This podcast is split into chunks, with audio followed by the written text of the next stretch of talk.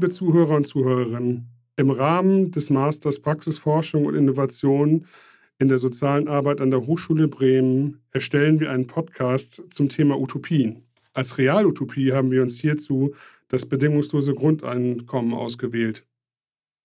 Wir, das sind mein Kommilitone Hans-Peter Gülk und ich, Mariska Rotter-Welp. Und wir haben uns heute auch einen Gast in unseren Podcast eingeladen. Das ist die Marlina Günzel vom Verein Mein Grundeinkommen. Und ja, magst du vielleicht selber ein bisschen was zu dir sagen, zu dir als Person und warum es vielleicht ganz gut passt, dass du heute dabei bist? Ja, danke für die Einladung. Genau, du hast es ja schon gesagt. Marlina ist mein Name. Ähm, ich war auch mal in Bremen. Inzwischen bin ich aber in Berlin und arbeite hier für den Verein Mein Grundeinkommen. Und mein Grundeinkommen setzt sich für das Ausprobieren von Grundeinkommen ein. Und deswegen ist es wahrscheinlich ganz passend, dass ich hier bin. Und wir haben noch einen zweiten Gast, Christina Johanne Schröder von Bündnis 90 Die Grünen. Herzlich willkommen. Danke für die Einladung. Genau, mein Name ist Christine Johannes Schröder und ich bin die Bundestagskandidatin für den Wahlkreis 28. Das ist äh, die Wesermarsch, Landkreis Oldenburg und Delmenhorst. Ähm, und äh, ich möchte gerne Teil des nächsten Bundestags sein. Und äh, zu meinen politischen Zielen gehört auch die langfristige Etablierung eines Grundeinkommens. Was bedeutet für euch denn ein bedingungsloses Grundeinkommen? Es gibt ganz viele unterschiedliche Ideen, wie ein Grundeinkommen aussehen könnte. Es gibt ähm, neoliberale Ansätze, es gibt emanzipatorische Ansätze. Und für mich ist wesentlich, dass das Grundeinkommen einen grundsichernden Charakter hat, der Teilhabe vollständig ermöglicht, dass es ein individueller Rechtsanspruch ist, keine Bedürftigkeitsprüfung durchgeführt werden muss und er eben keine Bedingungen hat, wie, wie man muss verheiratet sein, man muss ein Kind bekommen haben, man muss BAföG-Bezieher ähm, sein, weil die Eltern nicht äh, genug Einkommen haben oder man, äh, es muss ähm, existenzsichernd ähm, sicherndes Minimum, das existenzsichernde Minimum muss erhöht werden, sondern dass grundsätzlich jeder Mensch darauf einen Anspruch hat, der hier lebt. Genau, also ein bedingungsloses Grundeinkommen bedeutet für mich oder darunter verstehe ich eine monatliche Zahlung, die jeder Mensch bekommt. Und ähm, diese Zahlung, die passiert ohne Gegenleistung und deckt die Grundbedürfnisse der Menschen ab. Das heißt also ohne Gegenleistung, damit meine ich, dass, ähm, dass ich als jemand, der das bedingungslose Grundeinkommen bekommt, nicht erst eine bestimmte Arbeit vorweisen muss oder äh, dass ja, meine soziale Situation geprüft wird oder ich dann irgendwann dieses Grundeinkommen wieder zurückzahlen müsste, sondern dass ich es einfach wirklich so bedingungslos bekomme. Das drückt sich für mich in diesem bedingungslos aus. Ähm, und mit den Grundbedürfnissen, die dadurch abgedeckt sein sollen, da denke ich vor allem an äh, Wohnen und Essen und gesellschaftliche Teilhabe. Und das bekommt wirklich einfach jeder, also egal wie alt ich bin, bekommen das zum Beispiel auch Kinder oder Senioren, die zum Beispiel schon Rente erhalten? Ja, genau. Also bei meinem Grundeinkommen können wirklich, können es alle bekommen. Also es können auch ähm, ja, schon Babys bekommen. Das ist aber tatsächlich dann noch von Modell zu Modell unterschiedlich. Manche befürworten eher ein Grundeinkommensmodell, in dem Menschen meinetwegen erst ab 16 oder ab 18 ein Grundeinkommen bekommen. Aber bei uns ähm, können es alle ausprobieren. Also bekommen es auch, ähm, ja, bekommen es Kinder, aber auch Rentner und Rentnerinnen. Was genau macht denn äh, der Verein Mein Grundeinkommen und welche Aufgabe übernimmst du da? Wir sammeln, also der äh, Verein Mein Grundeinkommen ist ein gemeinnütziger Verein und wir sammeln Spenden. Und immer wenn 12.000 Euro zusammengekommen sind, dann verlosen wir diese 12.000 Euro als ein einjähriges bedingungsloses Grundeinkommen. Das heißt, ähm, wenn jemand dieses bedingungslose Grundeinkommen dann bei uns gewinnt, bekommt er oder sie pro Monat 1000 Euro die Leute, die Leute, die da spenden, ähm, sind das einfach nur nette Mitglieder der Gesellschaft oder habt ihr da tatsächlich auch sowas wie Firmen oder Großspender, ähm, sowas in der Art? Nee, das sind eher die netten Mitglieder der Gesellschaft. Ähm, also wir haben keine, jetzt keine Großspenderinnen dabei oder, oder stehen jetzt keine großen Konzerne oder Firmen dahinter, sondern. Ich, frag, ich musste mal ganz kurz unterbrechen. Ja. Ich, ich fragte deshalb, weil der ja der DM-Gründer ähm, ja auch ein großer Verfechter des Grundeinkommens ist. Deswegen hätte ich mir vorstellen können, dass der, der eventuell schon mal ähm, was gespendet hätte oder so. Äh, das hat er tatsächlich ähm, am Anfang der Vereinsgründung. Also mein Grundeinkommen gibt es seit etwa sechs Jahren. Und ganz am Anfang ähm, genau wurde auch das, das Wissen und die Akquise, die Götz Werner hat, ähm, mit floss da auf jeden Fall in diese Vereinsgründung mit ein. Und er hatte damals auch ähm, Betrag gespendet. Aber das war, also das war eine einmalige Sache. Genau. Und es ist aber so, dass ich jetzt mein Grundeinkommen ähm, durch ganz, ganz viele Spender und Spenderinnen finanziert. Ähm, es sind mittlerweile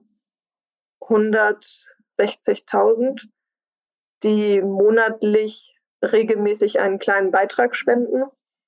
Und darüber finanziert sich die Vereinsarbeit und die Grundeinkommen auch. Mhm. Wie oft wird so ein Grundeinkommen verlost? Also wenn es mittlerweile schon so viele Spender sind, könnte ich mir ja vorstellen, dass das schon öfter stattfindet. Ja, also mittlerweile sind wir bei monatlichen Verlosungen und wir verlosen etwa 20 Grundeinkommen im Monat. Hm. Das hat sich auf jeden Fall sehr gesteigert in, den, in der letzten Zeit. Ähm, damals, vor sechs Jahren, als mein Grundeinkommen gegründet wurde, ähm, ja, haben wir mit, mit einem, einem verlosten Grundeinkommen angefangen und das auch nur, ich glaube, zweimal im Jahr. Also mhm.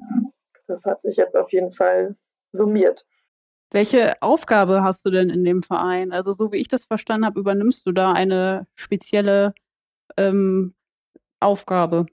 Ja, eine spezielle Aufgabe und eine sehr dankbare Aufgabe. Ich habe die, ähm, die tolle Aufgabe, die Menschen, die bei uns gewinnen, darüber zu informieren, dass sie jetzt äh, bald ein Jahr mit Grundeinkommen verbringen können. Ähm, genau, und ich würde mich noch so als, ja, als Geschichtensammlerin bezeichnen. Also ich bringe dann, bin halt ganz nah an den Personen dran, die Grundeinkommen ausprobieren können bin da die erste Kontaktperson und Ansprechperson auch. Und ähm, genau, höre dann einfach diverse Geschichten oder diverse Situationen, was, ja, was, was Grundeinkommen bei, bei verschiedenen Menschen bewirken kann. Und diese Geschichten, die bringe ich dann entweder zum Teil selber raus, also indem ich zum Beispiel in Interviews darüber rede oder, ähm, ja, oder darüber schreibe oder ein Video rausbringe ähm, oder vermittle diese Geschichten auch an verschiedene Medien. Wenn du sagst, du bist Geschichtenerzählerin, ähm, sind das ausschließlich ähm, Erfolgsgeschichten, die das bedingungslose Grundeinkommen schreibt? Ja, also ist natürlich dann die Frage, wie du, wie du Erfolgsgeschichte, was du darunter verstehst, aber es sind auf jeden Fall alles Geschichten, in denen Menschen sehr dankbar dafür sind, dass sie Grundeinkommen erhalten haben und ähm, in denen es auch immer was bewirkt hat. Und dieses Bewirken kann dann mal einen größeren Ausschlag oder einen kleineren Ausschlag haben. Mhm. Ich glaube, worauf wir so ein bisschen hinaus wollen, ist, viele unterstellen ja dem äh, bedingungslosen Grundeinkommen, dass es zu Faulheit beim Menschen führt oder führen wird, wenn man das einführen würde. Aber wie sind denn da deine Erfahrungen? Du hast ja quasi jetzt das miterlebt, dass Menschen das schon mal ausgezahlt bekommen haben, zumindest für ein Jahr. Ja, also stimmt, dass dieses ähm, Gegenargument gegen das bedingungslose Grundeinkommen, das kommt bei uns auch immer wieder an. Also dass Menschen denken, dass dann, ähm, dass dann Menschen mit Grundeinkommen aufhören würden zu arbeiten ähm, und faul wären. Das kann ich jetzt so aus der aus meiner Erfahrung mit den Menschen mit Grundeinkommen nicht berichten. Also eher im Gegenteil. Ähm, eher, dass mir die Gewinner und Gewinnerinnen berichten, dass sie durch diese fehlende Existenzangst viel gelöster agieren können und eher sich, ja, sich, ähm, also mehr Tatendrang verspüren und zum Beispiel auch ähm, den Mut verspüren, in eine Selbstständigkeit zum Beispiel zu gehen. Ähm, und wir haben ein paar Gewinner und Gewinnerinnen dabei, die dann mit dem Grundeinkommen ähm, in ihrer Lohnarbeit einen Schritt zurück äh, also zum Beispiel Stunden reduzieren oder sich mal eine Auszeit nehmen. Aber das passiert nie in der Kombination, dass sie dann nichts tun würden, sondern sie machen das, um dann zum Beispiel, um sich dann zum Beispiel um ihre Kinder, also mehr Zeit mit ihren Kindern zu verbringen oder ähm, ja, die eine, die pflegt jetzt zum Beispiel ihre Mutter, weil die ähm, ja, krankheitsbedingt gerade ein Pflegefall geworden ist. Ähm, oder ich kenne auch jemanden, der sich jetzt zum Beispiel politisch engagiert, der hat auch seinen Zweitjob aufgegeben, aber steckt jetzt seine Arbeitskraft in so einen politischen Aktivismus. Es kommt immer darauf an, was ist denn der Kern, also was ist denn der Kern von Leben? Und ähm, also ich gehe davon aus, mit einem, einem emanzipatorischen, freiheitlichen Gedanken, ähm, dass Menschen natürlich äh, etwas mit diesem Grundeinkommen machen. Die tun was mit ihrer Sicherheit. Das heißt, die bilden sich fort oder, oder sie gründen vielleicht ein Unternehmen oder ähm, vielleicht erholen sie sich auch etwas länger von einer Krankheit. Und ich glaube auch, dass es bestimmte Jobs aufwertet. Denn wir haben ja im Moment eine Situation, dass wir Meister in der Industrie oder im Handwerk verdient natürlich wesentlich mehr als eine Pflegekraft. Jetzt möchte ich nicht die, ähm, ich komme aus, aus einem, einem Landkreis, der natürlich stark industriegeprägt ist. Jetzt möchte ich da nicht die ähm, Mitarbeiter verunsichern und die ArbeiterInnen. Ähm, aber es ist natürlich so, dass durch den Strukturwandel und Automatisierungsprozesse auch diese Form der Tätigkeit weniger wird. Was wir nicht ersetzen können, ist eben das, was ihr macht, ähm, soziale Arbeit. Ich kann den Erzieher nicht ersetzen, ich kann die Pflegekraft nicht ersetzen. Also all das, was Arbeit mit Menschen bedeutet und aktuell eher schlecht bezahlt ist, ähm, wird natürlich aufgewertet. Denn in dem Moment ist es ja so, äh, wenn es ein Grundeinkommen gezahlt wird und jemand eine Teilhabe bekommt, ohne zu arbeiten, muss er Spaß oder sie Spaß an der Arbeit haben. Und es muss ein Mehrwert, also es muss irgendeinen Mehrwert geben. Und das kann natürlich auch klar ein höheres Gehalt sein. Ich glaube einfach, dass es diese gigantische Reform niemals geben wird. Also wir werden nicht alles auf einmal machen, sondern das wird einfach es wird äh, Schritte geben hin zu einem BGE und es wird immer wieder ähm, Eruptionen geben in unserer Gesellschaft, die dazu führen, dass man weiter darüber nachdenkt. Also dass wir jetzt zum Beispiel Solo-Selbstständigen ähm, Geld zahlen, dass wir Kultur einen anderen Stellenwert hat, das ist durch Corona gekommen. Dadurch ist die Debatte BGE oder bedingungsloses Grundeinkommen ja natürlich auch wieder verstärkt worden. Ähm, ich glaube, dass es einfach schrittweise gibt. Also es gibt ja jetzt zum Beispiel Kindergeld. Und ich denke einfach, das ist aktuell nicht ausreichend, um die Bedürfnisse eines Kindes zu sichern. Also sollte eine Kindergrundsicherung eingeführt werden. Wir haben gerade über die Kritik gesprochen, die es da teilweise gibt, dass das äh, Grundeinkommen vielleicht faul machen würde und die Leute einfach nur noch rumliegen würden und nichts tun würden. Wo ja auch eigentlich die Frage ist, irgendwie, hat man nicht auch ein Recht auf Faulheit und es ist auch okay, faul zu sein. Das ist aber ähm, jetzt im Moment gerade gar nicht die Frage, sondern wir haben eine eine weitere Kritik aufgetan am bedingungslosen Grundeinkommen. Und zwar ist die Kritik, dass ähm, dieses Grundeinkommen eigentlich nichts, sollten das nämlich alle bekommen, an der Schere zwischen Arm und Reich ändert. Dass quasi nur das Niveau angehoben wird. Wenn wir einem jetzigen Hartz-IV-Empfänger äh, 1000 Euro geben, dann äh, und das Ganze auch einem sehr gut verdienenden äh, Menschen, dann ändert sich an diesem Abstand nichts dann sind diese Leute quasi durch ihre durch ihre ähm, durch ihren Mindererwerb eigentlich immer noch stigmatisiert, weil sie eigentlich keine Aufwertung erfahren haben, wenn jeder das bekommt. Man hebt halt einfach nur das Gesamtniveau an. Was denkst du dazu, zu dieser Kritik? Hm, finde ich auf jeden Fall eine interessante Kritik. Ähm, ich denke, dass es da darauf ankommt, welches Finanzierungsmodell man für das bedingungslose Grundeinkommen anlegt. Und viele Finanzierungsmodelle gehen davon aus, dass ähm, das bedingungslose Grundeinkommen durch eine Steuerabgabe, eine Einkommenssteuerabgabe finanziert wird. Und wenn wir dieses Modell verwenden würden, dann hieße das, dass ähm, heutzutage gut verdienende Menschen mehr von ihrem hohen Einkommen abgeben müssten als Steuer und heutzutage wenig verdienende Menschen entsprechend weniger. Und dass dann im Gesamten die Geringverdienenden mit dem bedingungslosen Grundeinkommen ähm, etwas mehr bekämen und die, die heute viel verdienen, etwas weniger. Also es würden alle am Anfang des Monats dieselbe Summe eines bedingungslosen Grundeinkommens bekommen, aber müssten dann etwas mehr oder etwas weniger von ihrem Einkommen abgeben. Deswegen ähm, glaube ich, mit diesem Finanzierungsmodell würde sich zwar die Schere zwischen Arm und Reich nicht komplett schließen, aber es wäre eher eine Bewegung dahin, dass es sich ähm, ja, dass es sich wenigstens ein bisschen oder bisschen schließen oder angleichen würde. Genau. Und dann finde ich, kommt es auch immer noch darauf an, was dann Menschen, ähm, die jetzt gut verdienen, mit dem zusätzlichen Geld oder mit dem gesicherten Geld, was sie durch das bedingungslose Grundeinkommen bekommen, was sie mit dem machen.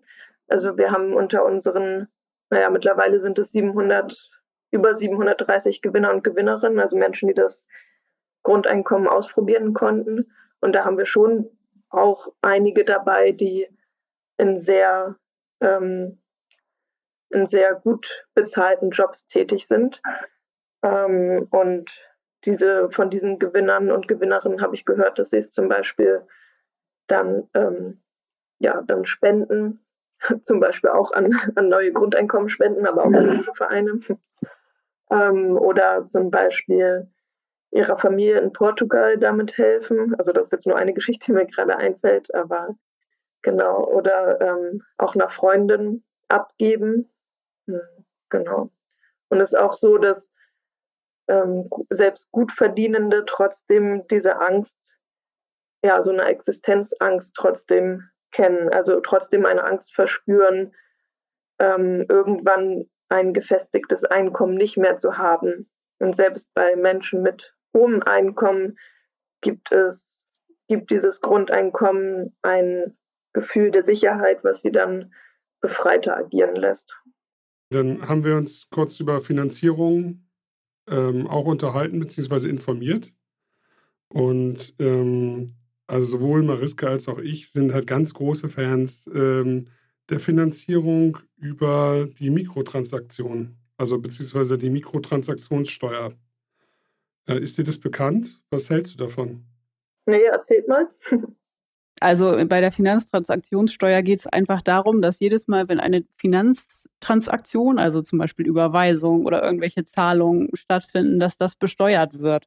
Und ich glaube, ähm, ich weiß jetzt die Zahlen nicht genau, aber das müsste nur ein ganz geringer Betrag sein, damit sich dadurch schon so ein Grundeinkommen finanzieren ließe. Ich habe da mal irgendwas von, ich glaube, 0,02 Prozent gelesen einer jeden Transaktion und ähm, dann wäre schon genügend zusammen. Wäre natürlich nur möglich, wenn man das auch am besten europaweit oder am besten weltweit macht, weil natürlich sonst Leute ähm, direkt abziehen, weil von äh, diversen Billionen sind 0,02 Prozent halt dann doch viel Geld.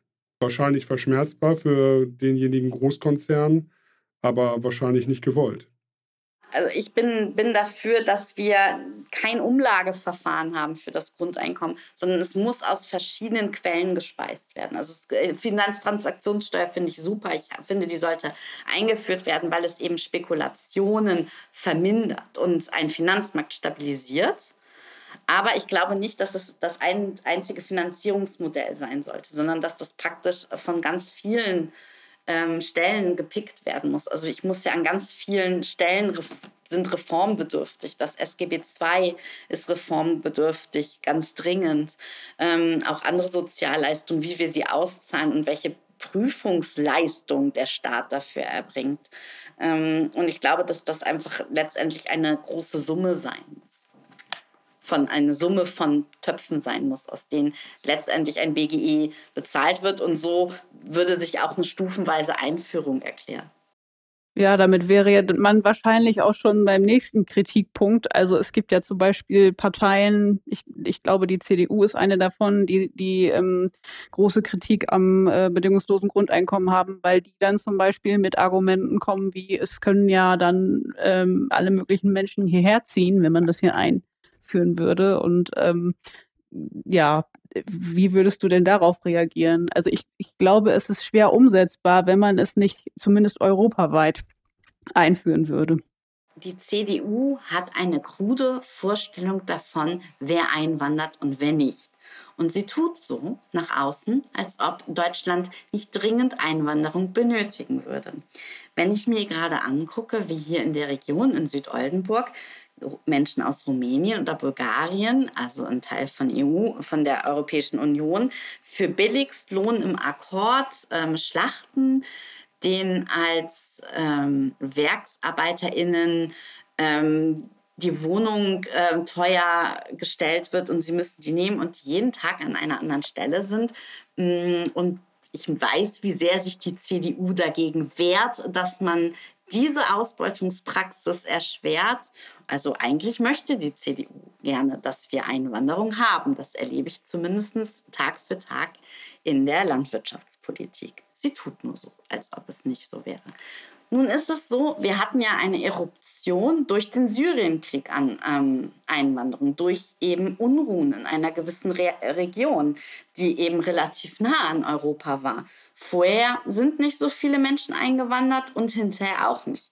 Die Ursache für Einwanderung ist Krieg Perspektivlosigkeit und Angst. Die meisten Menschen möchten in ihrem Land bleiben. Und das war schon immer so. Das wissen wir auch vom Kosovo-Krieg, dass eben viele Menschen auch wieder zurück wollen. Die Ursache für Migration ist ganz selten eben der wirtschaftliche Vorteil, sondern die meisten Menschen möchten in ihrem eigenen Land, in ihrer eigenen Kultur werden. Natürlich gibt es auch gewisse Faktoren, dass Menschen einwandern, aber ich habe eben an dem ganz klaren Faktor ähm, ähm, bestimmte Tätigkeiten müssen übernommen werden, also wer schlachtet Tiere zum Beispiel, ähm, dargelegt, warum es sinnvoll ist, Einwanderung zu haben. Es gibt viele VertreterInnen des Grundeinkommens, die sagen, ja, also es sollte eine europäischen Gedanken sein. Ähm, ich bin da grundsätzlich kein Befürworter von oder sehe das nicht so eng. Ich sage immer, natürlich sollten wir möglichst viel europäische äh, Gleichheit ähm, bei ökonomischen Faktoren haben.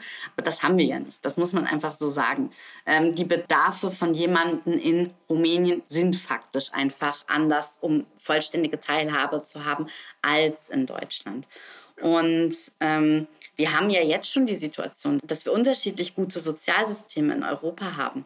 Und trotzdem haben wir keine riesen ähm, Migrationsbewegungen durch, innerhalb von Europa, zumindest nicht im hohen Maße. Marlina, euer Grundeinkommen hat ja gerade eine Höhe von 1000 Euro, wenn ich das richtig ähm, im Kopf habe. Hältst du diesen Betrag dann für realistisch, wenn man das allgemein einführen würde? Hm, also wir haben, genau, es sind äh, 1000 Euro gerade bei uns.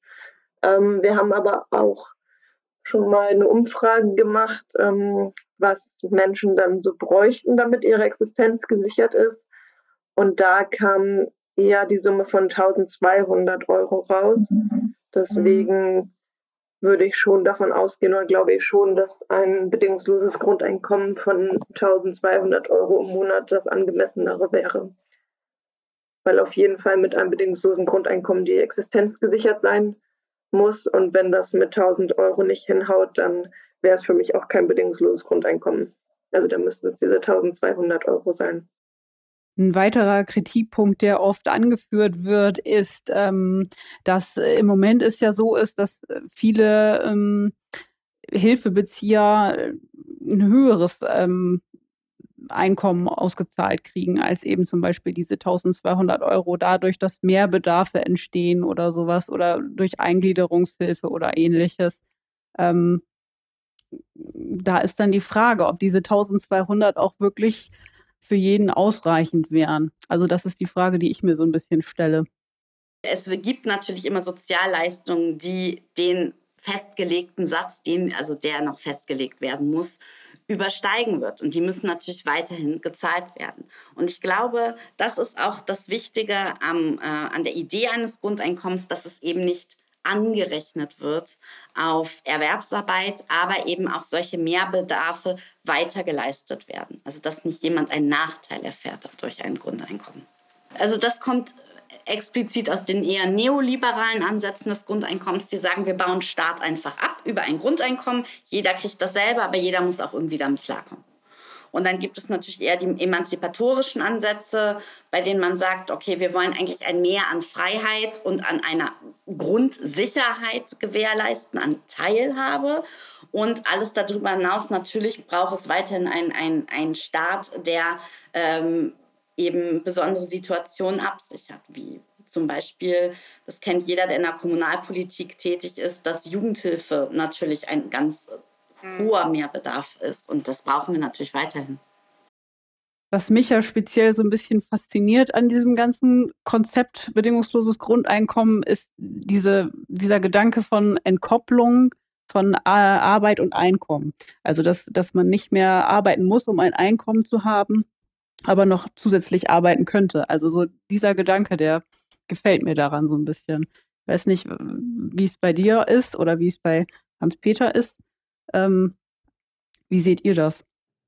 Also ich persönlich finde das total toll. Also es ist wirklich diese Freiheit, das ähm, wurde ja auch schon gesagt, dass man einfach sagen könnte, ich arbeite jetzt weniger. Ich glaube, das ist ganz individuell, wie Leute damit umgehen würden. Ich würde mir wahrscheinlich im Prinzip einfach Zeit mit meiner Familie kaufen. Und ähm, ja, einfach mehr Zeit mit meiner Familie verbringen und trotzdem das gleiche Geld haben. Das wäre wahrscheinlich der für mich der größte Gewinn. Ich gehe an, dass es da noch zig andere Sachen gibt, die man damit machen würde und dass das individuell, wie gesagt, auch ganz unterschiedlich ist. Aber das wäre zumindest meins. Das wäre wirklich toll. Ja, das glaube ich auch. Und ich finde das auch super spannend. Also das mit diesem, mm, mit dem, dieser Thematik ähm, des Grundeinkommens auch so viele, ja, so viele andere ähm, Gesellschafts- Gesellschaftsthematiken dran, äh, dran geknüpft sind, wie eben das Arbeiten, aber auch das Verständnis von Arbeiten. Was ist überhaupt Arbeit? Und ähm, ja, also ich, so, wenn ich einfach bei mir in meinem Umfeld schaue und mir vorstelle, was wäre, wenn, wenn wir jetzt alle Grundeinkommen bekämen, dann würde sich das für mich auch so gestalten oder würde ich das auch so sehen, dass dann ähm, in meinem Umfeld viele sich auf das konzentrieren könnten, was sie dann wirklich, ja, was sie wirklich machen möchten und ähm, wo sie auch einfach ihre, ihre Lebensenergie reinstecken wollen würden. So. Und dass da viel, ähm, viel Stress auch einfach abfallen würde. Also ich kenne das schon von, ähm, ja, aus meiner, also jetzt nur als Beispiel aus meiner Verwandtschaft, dass da viele psychisch gestresst sind, dadurch, dass es einfach nicht so ganz reicht und dass sie wirklich gezwungen sind, äh, zu Lohnarbeiten und zum Teil auch einer Lohnarbeit nachzugehen, die sie gar nicht so sehr, ja, wo gar nicht so sehr ihr Herz drin steckt. Ähm, und das ja, belastet schon ganz schön. Ja. und auch bei den Gewinnern und Gewinnerinnen, ähm, es ist ja dann nur für ein Jahr, wie sie das Grundeinkommen bekommen, aber selbst das hat schon zum Teil größere Auswirkungen und ähm, genau, manche trauen sich dann auch wirklich ähm, einfach den, ja, so einen Schritt in die Selbstständigkeit zum Beispiel zu wagen und vorher haben sie es nicht, nicht getraut, weil, weil zum Beispiel noch Familie bei ihnen dranhängt und sie gedacht haben, hm, wenn es scheitert, was mache ich dann? Ähm, das kann ich mir nicht leisten. So. Und jetzt können sie sich aber diesen Mut leisten und das ausprobieren. Viele kritisieren in dem Zusammenhang ja auch, dass ähm, es möglicherweise dazu kommen könnte, dass so, ich sag mal, eher unliebsame Arbeiten nicht mehr äh, übernommen werden. Also wenn man äh, einfach das Grundeinkommen bekommt, bedingungslos, dass dann bestimmte Arbeiten einfach nicht mehr gemacht werden.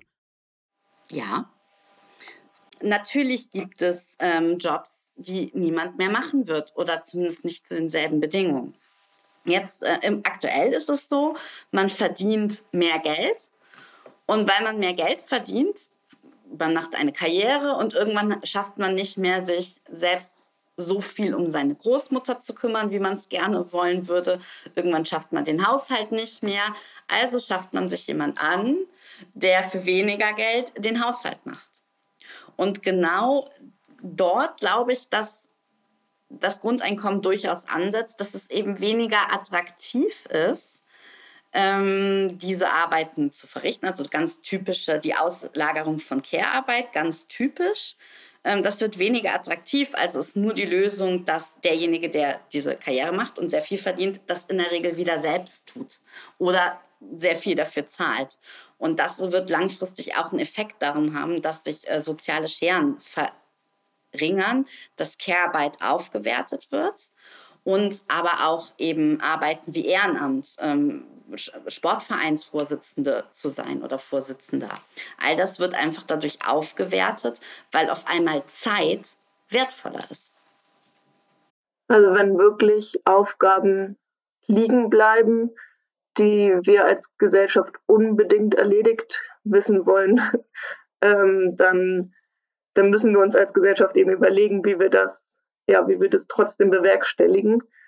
Ähm, also indem wir zum Beispiel technisch dann etwas umsetzen, was, was es dann für uns äh, übernimmt, oder indem wir so einen wechselnden, ähm, ja, einen wechselnden Schichtdienst zum Beispiel einführen, dass äh, jeder und jede mal so eine Aufgabe übernimmt, ähm, oder indem wir auch Aufgaben, die als unliebsam gelten oder die viele nicht machen möchten, viel, viel teurer ähm, bezahlen zum Beispiel. Also, dass wir quasi mhm. da dann die Anreize anders steuern und schaffen.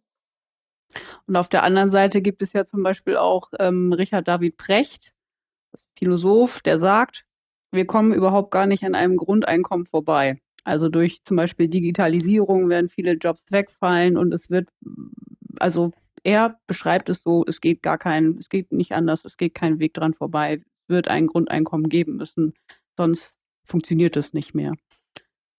Wie ist deine Meinung dazu? Also ich finde es gar nicht so, so abwegig, wie er das beschreibt. Ähm, ich finde das auch nicht so abwegig und denke auch, dass, also dass wir uns was überlegen müssen. So, und ich habe gerade keine kein besseres Modell vor Augen als das Grundeinkommen. Und mit dem Grundeinkommen ist ja auch noch nicht alles gelöst.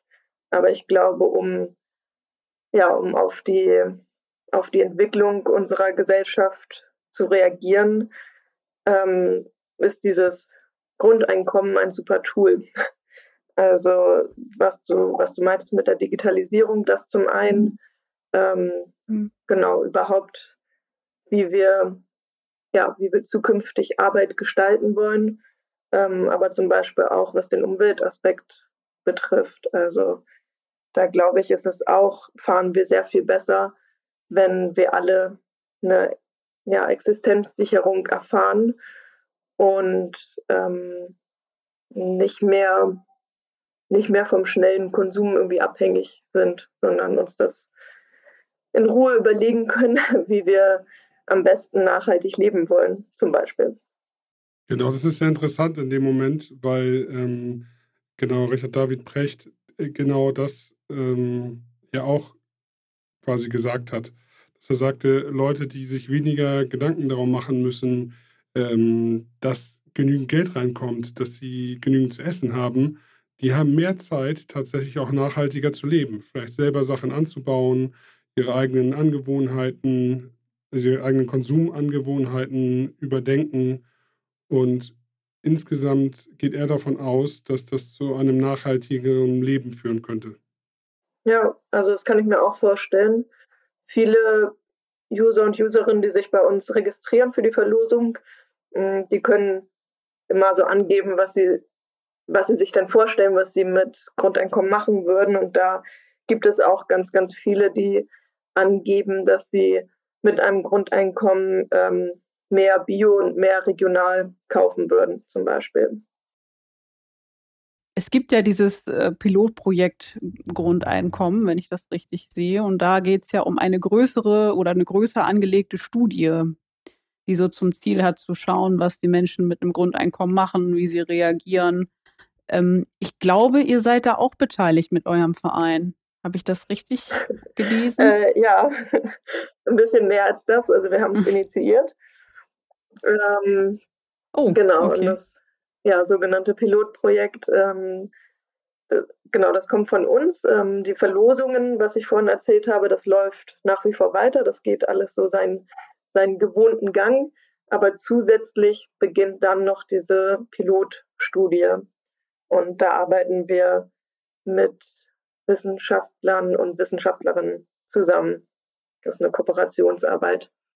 Genau.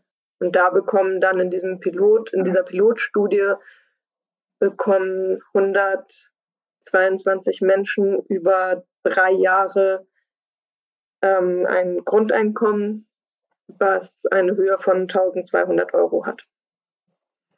Und das wird, ähm, ja, wird bei dieser Studie noch sehr viel dezidierter, wissenschaftlicher begleitet, als das jetzt bei den, bei den verlosten Grundeinkommen der Fall war. Da stand im Vordergrund, dass wir es einfach ja, nicht lang schnacken so, sondern einfach ausprobieren.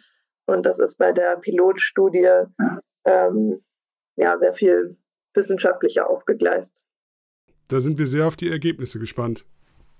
Wir kommen jetzt zum Ende unseres Podcasts und bedanken uns ganz herzlich bei unseren beiden Gästen, Christina Johannes Schröder und Marlina Günzel. Vielen Dank, dass ihr unsere Gäste wart. Gerne, es hat mir sehr viel Spaß gemacht und vielen Dank für die Einladung. Ja, danke. Bin da auch sehr gespannt und danke für eure Einladung. Ähm, und bin auf jeden Fall gespannt, welche neuen Gewinnerinnen-Geschichten mich da demnächst ähm, weiter erreichen. Und was das Pilotprojekt betrifft, da kann ich mich ja in drei Jahren nochmal melden mit den Ergebnissen. Ja, super. Das wäre toll, wenn du das machen würdest.